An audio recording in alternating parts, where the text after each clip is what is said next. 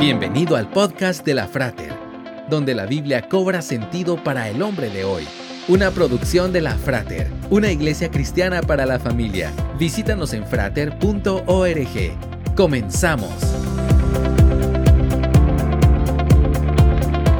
La noticia de la muerte del Papa emérito Benedicto XVI el 31 de diciembre del 2022 conmovió a la comunidad católica y religiosa alrededor del mundo. Nunca en la historia reciente de la Iglesia Católica un papa había sido el encargado de dirigir el funeral de otro papa, como lo hizo el Francisco con Benedicto XVI. Se dice que la muerte es la gran igualadora de la humanidad. Muere el rico, muere el pobre todos moriremos algún día.